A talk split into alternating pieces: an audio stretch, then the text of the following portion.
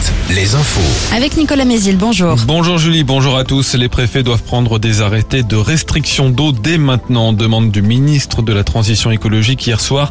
Le but est d'éviter une crise majeure cet été alors que la France connaît déjà cet hiver une sécheresse historique.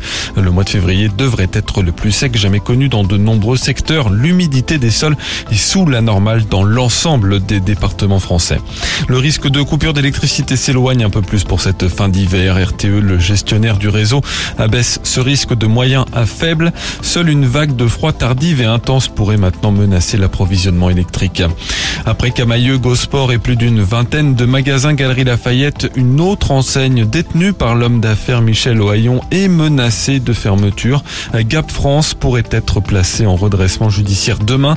C'est ce qu'a requis en tout cas le parquet du tribunal de commerce de Grenoble. Gap France, ce sont 20 magasins dont un à Angers.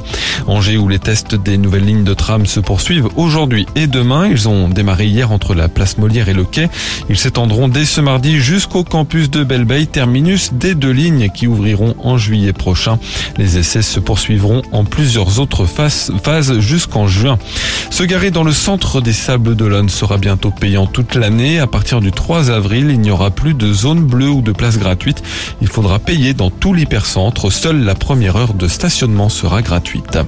La piste du retour du loup en Vendée s'éloigne. Selon Ouest France, la brebis tuée à Cheffoy il y a un peu plus de deux semaines aurait été attaquée par un chien errant. C'est en tout cas la piste privilégiée par l'Office français de la biodiversité après de nouvelles analyses. Un phénomène rarissime observé cette nuit dans notre ciel pour la deuxième nuit consécutive. Des aurores boréales plus courantes au-delà des cercles polaires. Elles sont provoquées par de fortes éruptions solaires. En France, on en observe environ tous les 10 ans. On passe à l'actualité sportive. Les quarts de finale de la Coupe de France de foot, premier match ce soir, Lyon contre Grenoble. Nantes, le tenant du titre, affronte Lens demain.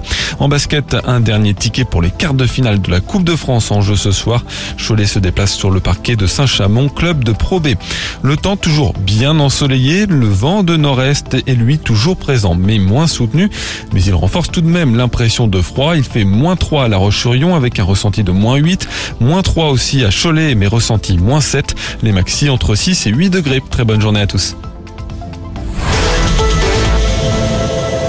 Alouette et les cinémas CGR vous offrent chaque jour un an de cinéma pour deux. Appelez tout de suite le 0800